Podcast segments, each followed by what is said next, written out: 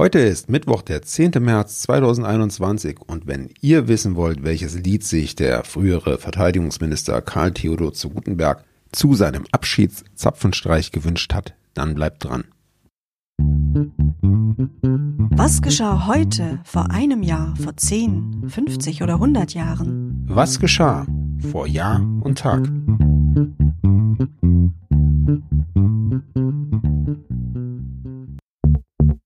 Vor einem Jahr.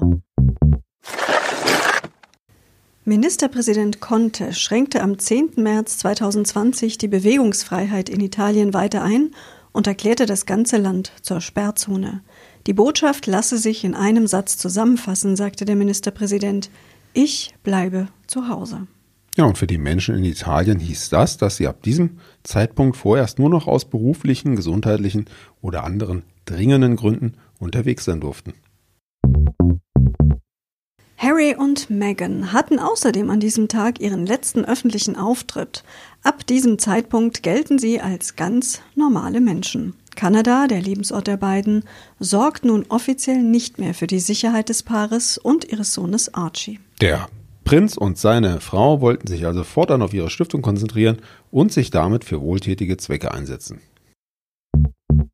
Vor zehn Jahren.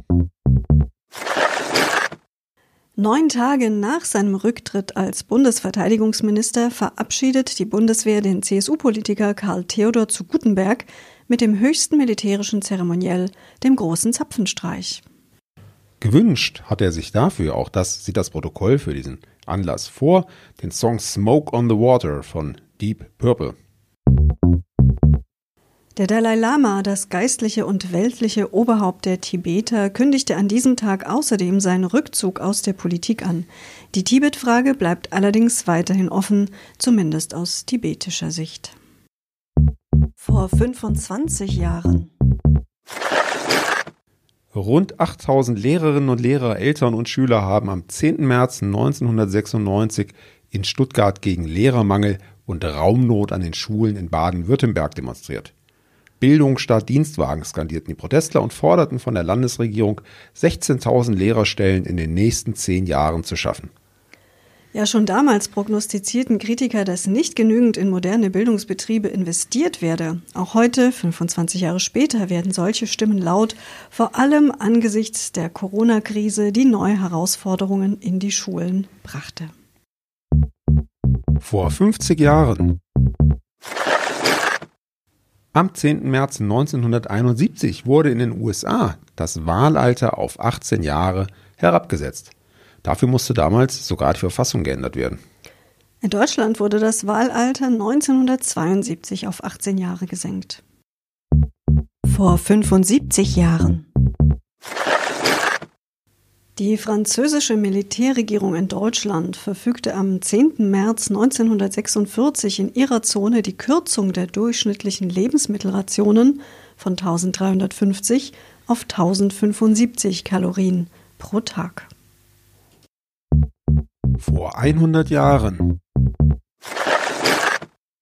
Ja, und zum Abschluss dieser Folge noch ein paar News aus dem Königshaus, genauer gesagt aus dem rumänischen und dem griechischen. Vor 100 Jahren, am 10. März 1921, heirateten in Athen der rumänische Thronfolger Karl und Prinzessin Helene von Griechenland, die Tochter von König Konstantin I. Helene oder Elena von Griechenland war eine Prinzessin von Griechenland und Dänemark und Königin Mutter von Rumänien. Während des Zweiten Weltkriegs half sie dabei, rumänische Juden zu retten, wofür sie später in Israel mit dem Ehrentitel Gerechter unter den Völkern ausgezeichnet wurde. Ja, genau vor 50 Jahren wurde in den USA das Wahlalter auf 18 Jahre heruntergesetzt und ein Jahr später dann in Deutschland auch und inzwischen geht es ja schon um die Herabsetzung auf 16 Jahre. Was hältst du davon, Anna? Ja, ich bin ein bisschen zwiegespalten. Also einerseits sind die jungen Menschen heutzutage natürlich äh, früher reif und mit vielem umgeben, Stichwort Digitalisierung. Also sie sind sicher tiefer drin in der Welt und nicht mehr ganz so wohlbehütet wie wir vielleicht früher. Andererseits finde ich 16 schon ein schwieriges Alter. Da steckt man mitten in der Pubertät, da hat man so viele andere Sorgen. Also ich weiß nicht, ob man da schon reif genug ist gewissermaßen, um Ja, ich denke, es wäre eine richtige politische Bildung dafür notwendig, auch in den Schulen, in den Elternhäusern. Und ich könnte mir durchaus vorstellen, dass man mit 16 eine profunde Entscheidung treffen kann, die vielleicht auch anders ausfällt als zehn Jahre später. Aber das wäre ja nicht verkehrt. Also ich aus meiner eigenen Erfahrung äh, würde schon dafür plädieren, wenn es eben mit einer entsprechenden politischen Bildung einhergeht. Und da hapert es heutzutage doch an vielen Ecken. Aber ich bin gespannt, wie sich das entwickelt wird. Auf jeden Fall freuen wir uns, wenn ihr euch dazu entscheidet, uns morgen wieder zu hören. Bis dahin verabschieden wir uns. Tschüss, sagen Anna und Sebastian. Der Podcast vor Jahr und Tag erscheint täglich neu. Produktion tonbildschau.de Dr. Anna Kugli und Sebastian Seibel GBR. Mit uns können Sie sich hören und sehen lassen.